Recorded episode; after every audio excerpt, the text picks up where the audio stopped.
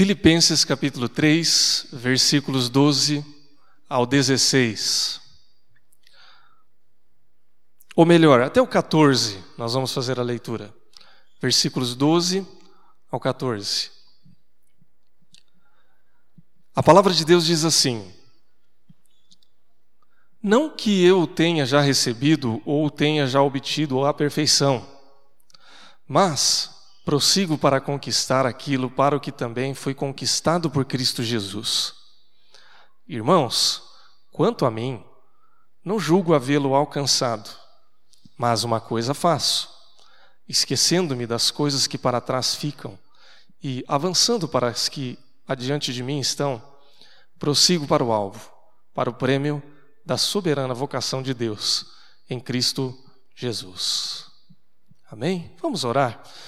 Pai, nós te agradecemos pela tua palavra, nós cremos que ela é poderosa, eficaz e verdadeira para falar aos nossos corações e nos orientar em toda boa vontade do Senhor. Que assim o Senhor nos ajude nesta manhã, nos instruindo, nos orientando, nos exortando, para que assim possamos proceder. É nossa oração em nome de Jesus. Amém. Nós falamos, portanto, sobre a questão e a necessidade de mantermos o nosso foco, de sermos simples. E quando a gente fala em foco, naturalmente, nós vamos nos lembrar de um alvo, de uma meta, de um objetivo a ser alcançado, para que a gente olhe apenas para aquele objetivo, para que a gente tenha aquela meta como o foco da nossa vida, das nossas ações ou do período em que nós estamos vivendo.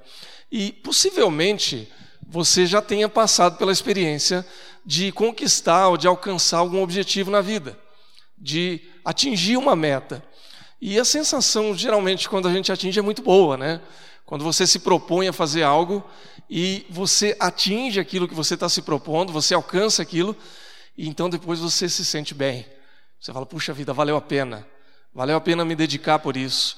Valeu a pena é, abrir mão de algumas coisas. Valeu a pena trabalhar, porque eu alcancei esse alvo e agora esse alvo é para mim uma recompensa e eu me sinto feliz. Mas possivelmente você também, como eu também, já tenha se decepcionado consigo mesmo ao falhar em alguma meta. Por mais que a gente goste de alcançar objetivos, a gente falha em alguns deles. Você quer ver um exemplo? É muito comum a gente falhar naquelas metas e objetivos que a gente define como resolução para a vida da gente no início do ano. Não é? Dia 1 de janeiro é o dia universal das promessas, das metas e objetivos. E o povão em geral celebra o dia da mentira no dia 1 de abril, né? Mas eu acho que o dia 1 de janeiro ele é meio o dia da mentira também, porque a gente mente para a gente. A gente coloca algumas metas, como, por exemplo, ir à academia estudar um pouco mais, ser mais dedicado, né? Uh, comer direitinho, né? Só comida balanceada, equilibrada, uh, ser um cristão melhor, mais tolerante, mais paciente, evangelizar. Né? A gente tem vontade, a gente tem disposição para ser isso, para fazer essas coisas. Uh, quer dizer, tem um desejo muito grande infinito. Só que paulatinamente a gente começa a quebrar algumas dessas nossas é, metas, desses nossos objetivos, porque a gente acaba perdendo foco daquilo que a gente deseja. Então, sem foco, por exemplo, a preguiça vence aquele desejo muito grande de ir para a academia.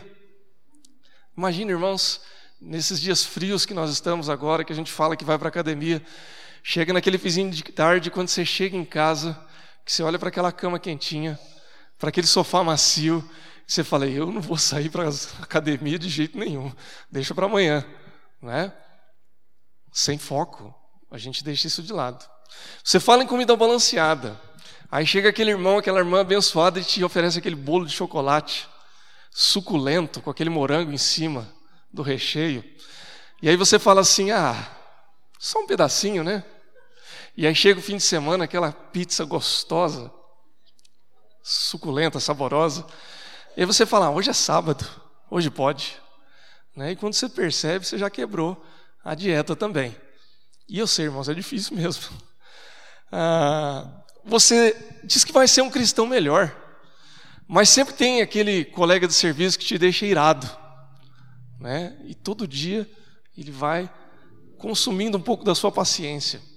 E aí você já sai sem paciência e é seis e meia da tarde você pega a Avenida do Estado aqui daquele jeito e você começa a dirigir e tem alguém que acha que tem mais direito do que você ali naquela faixa que você está passando e aí você começa já a ser consumido pela ira e de repente você descobre que é mais difícil ser um cristão disciplinado do que você imaginava.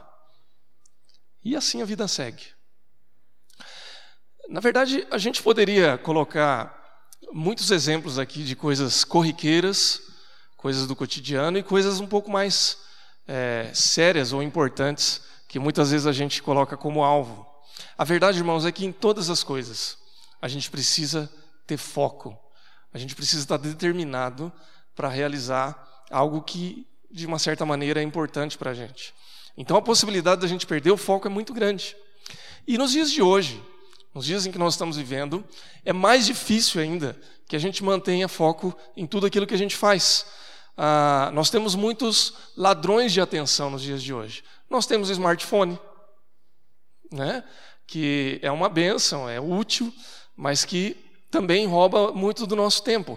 Por exemplo, Quantas vezes você, é, só nesse último final de semana, checou o celular ali no WhatsApp ou no Facebook enquanto você estava conversando com um amigo? Para e observa, por exemplo, num restaurante, quanto tempo as pessoas gastam olhando para si ou olhando para os seus celulares. Acho que é até combinado, né? Tem quatro sentados numa mesa, os quatro ficam conversando pelo celular. Né?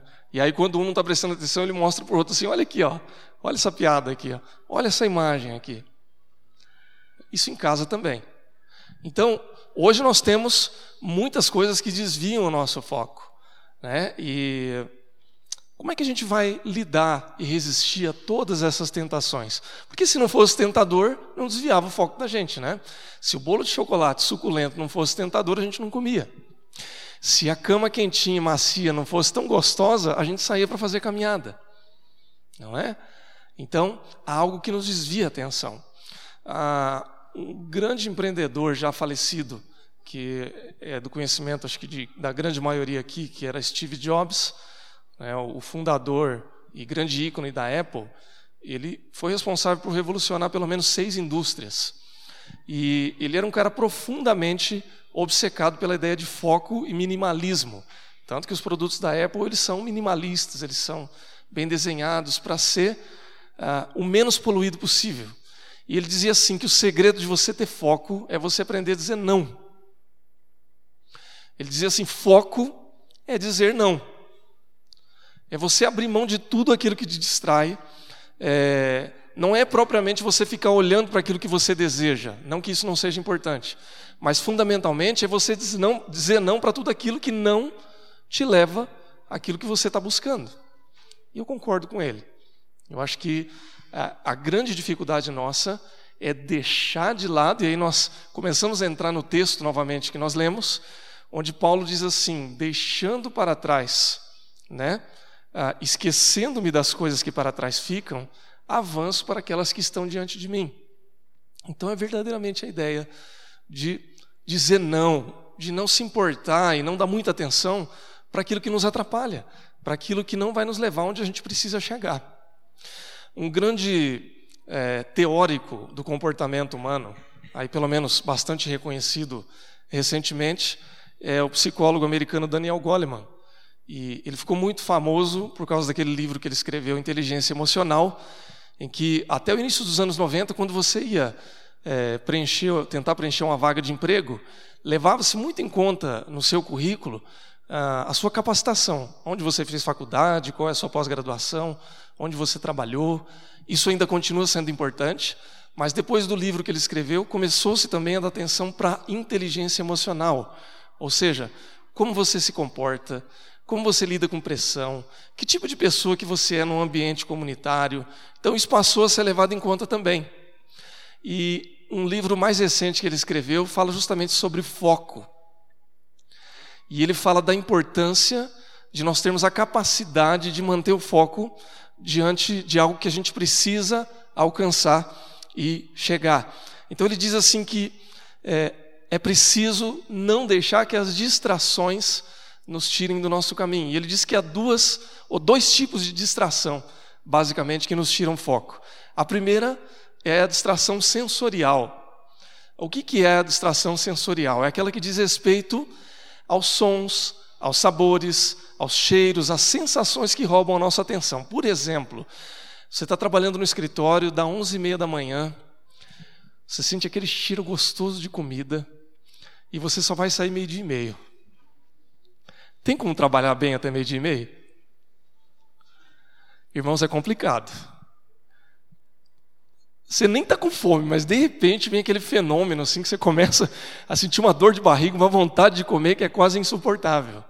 Então, isso é uma distração sensorial. Né? Você começa a perder o seu foco porque você tem uma sensação que está te tirando foco. E a outra é emocional. É aquela que vem de dentro de nós. Por exemplo, você está fazendo o seu trabalho ali quietinho, e de repente vem alguém que entra na sua sala de uma vez sem bater e já começa a te chatear, começa a te cobrar, começa a te fazer pressão, e você fica irritado, e aí então você já perdeu o foco daquilo que você estava fazendo. É o fim de um relacionamento, é um atrito com alguém que você gosta muito, ah, é um, um desastre que acontece ali onde você mora. Então aquilo é externo, é, vai além de você, mas mexe com o seu interior.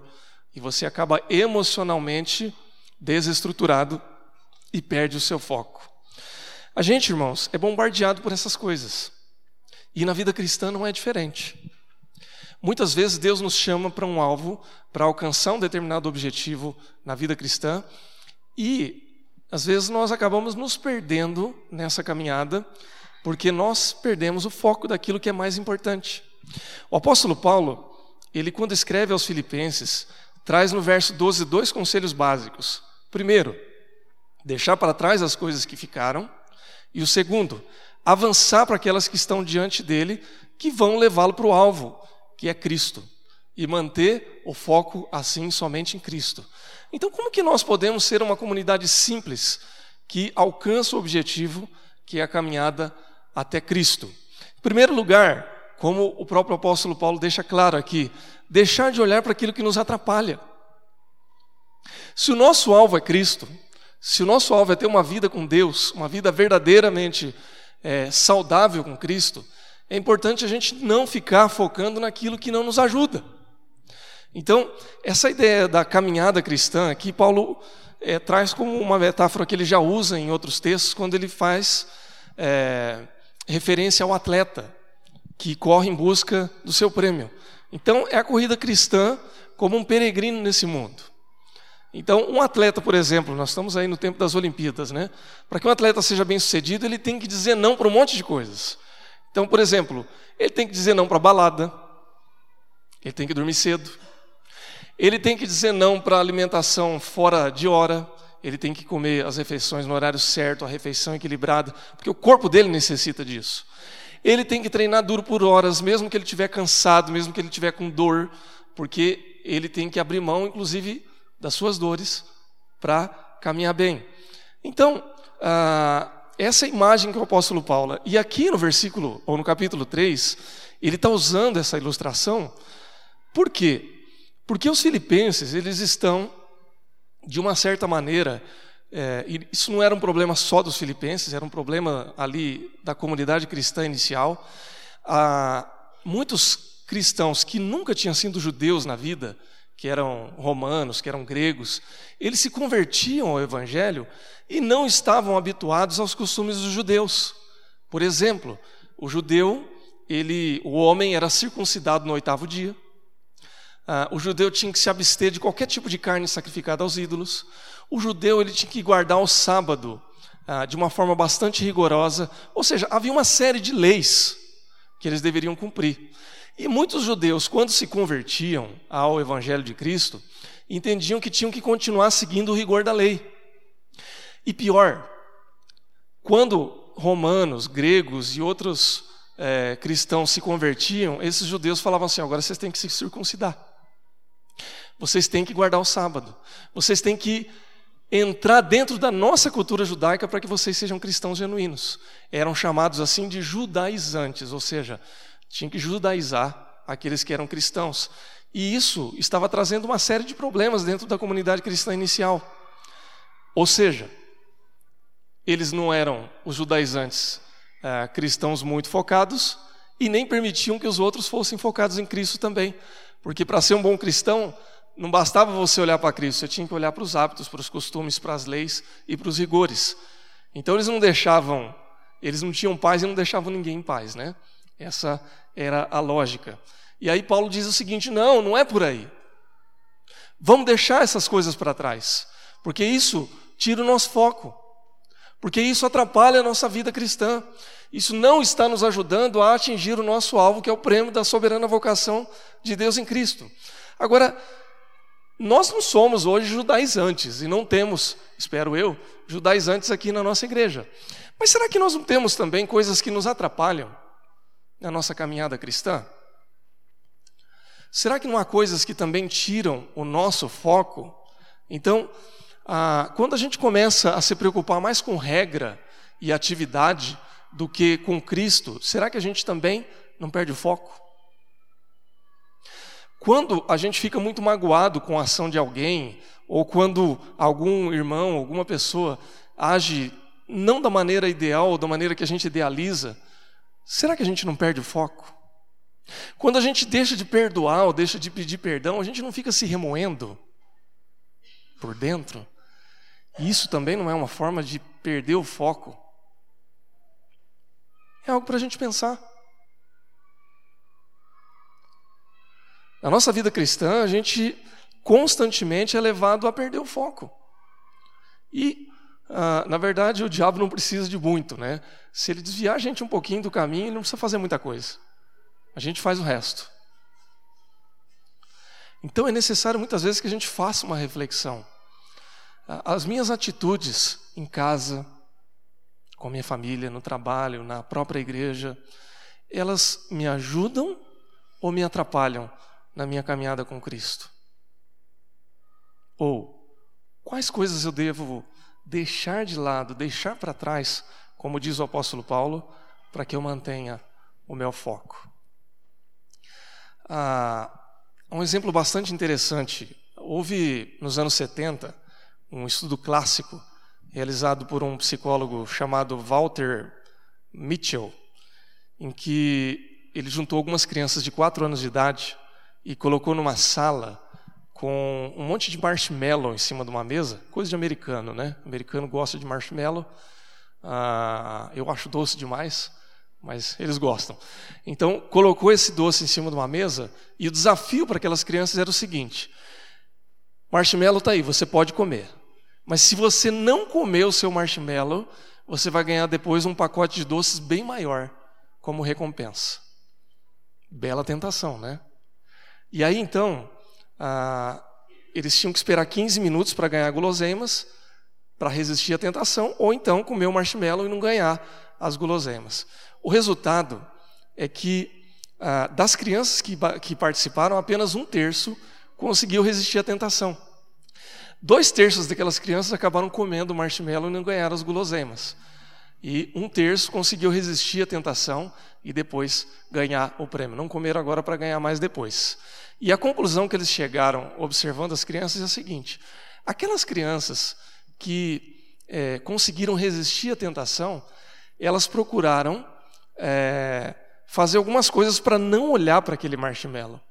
Então o que, que elas faziam?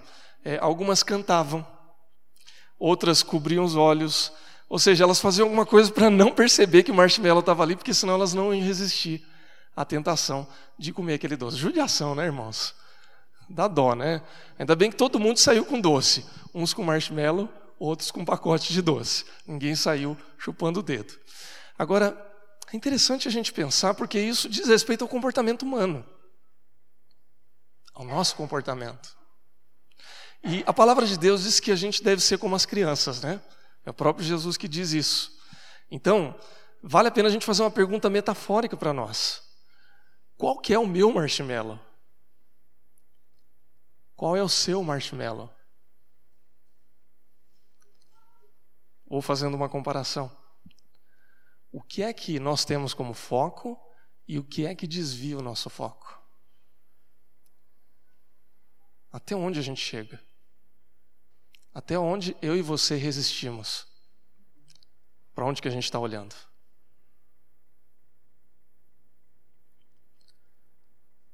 Jesus nos faz um desafio e a palavra de Deus também nos desafia nesse sentido.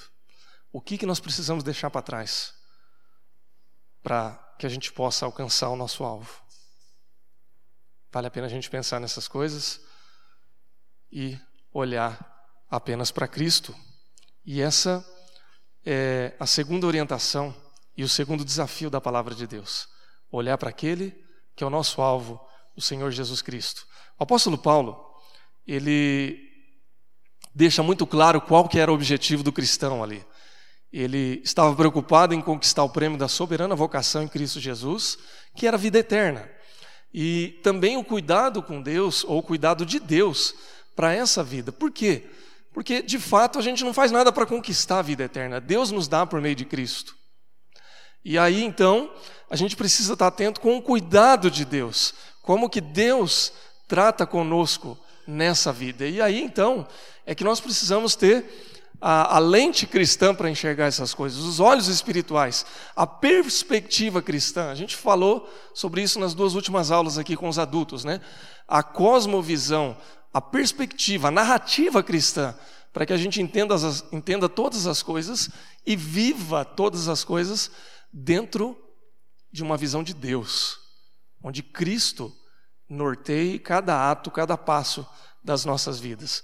É interessante porque Paulo ele tem autoridade para falar a respeito disso. Quando ele escreve aos Filipenses, ele está preso em cadeias. Ah, não há um consenso entre os comentaristas bíblicos se ele já estava em Roma, se ele estava a caminho de Roma, mas o fato é que ele estava preso. E eu acredito que estar preso não é o melhor contexto. Não é o lugar onde a gente se sente bem, não é o contexto onde você se sente muito motivado a, a deixar outras pessoas uh, bem, a escrever dizendo assim: olha, eu tenho os melhores conselhos para você, eu tenho a melhor perspectiva de vida, mas uh, o fato é que Paulo dá esse testemunho. Embora ele esteja preso em cadeias, embora ele esteja já caminhando talvez para um desfecho não muito bom, talvez ele não tivesse ainda essa noção, mas o desfecho foi o pior possível, ele foi para o martírio. Então, como é que ele consegue manter uma boa perspectiva, uma boa expectativa da vida, apesar de um contexto tão diferenciado? Ele consegue fazer isso porque justamente ele olha para Cristo. Porque o foco dele está em Cristo. Porque ele diz assim: Olha, eu prossigo para o alvo, para o prêmio da soberana vocação de Deus em Cristo Jesus. Eu estou preso, eu estou sendo talvez maltratado, mas eu estou de olho no prêmio. Se eu ficar olhando aqui para essas coisas, eu não vou alcançar esse prêmio. Se eu me distrair, se eu perder o meu foco com os problemas, com a injustiça, com ah, as coisas erradas que estão acontecendo nesse mundo, eu não vou alcançar esse prêmio. Eu vou ficar no caminho. Então, na verdade, irmãos e irmãs, é um desafio para todos nós, para que a gente continue olhando para Jesus como o alvo da nossa vida para que a gente não se perca na caminhada. Eu conheço e você também conhece pessoas que se perderam, que tiveram uma vida com Cristo, que tiveram experiências genuínas com Deus, mas que deixaram de caminhar com Cristo, por N razões.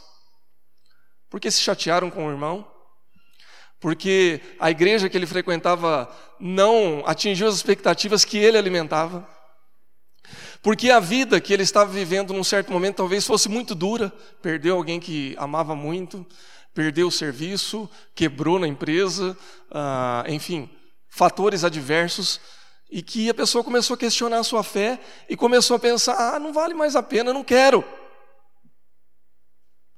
Isso nada mais é do que desviar o foco de Cristo.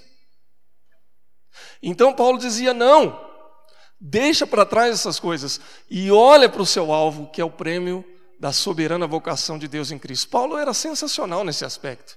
Ele estava preso, ele pregava aos guardas.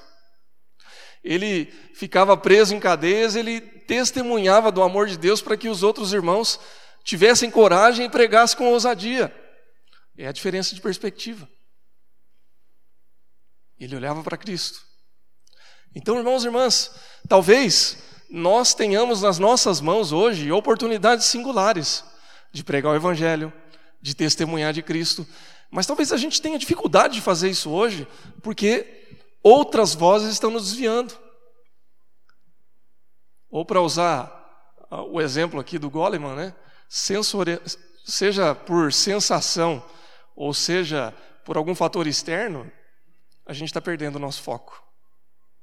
E aí Deus nos chama pela Sua palavra, para que a gente recupere o nosso foco, para que a gente deixe para trás do aquilo que nos atrapalha e que nós possamos, assim, alcançar o prêmio da soberana vocação de Deus em Cristo Jesus.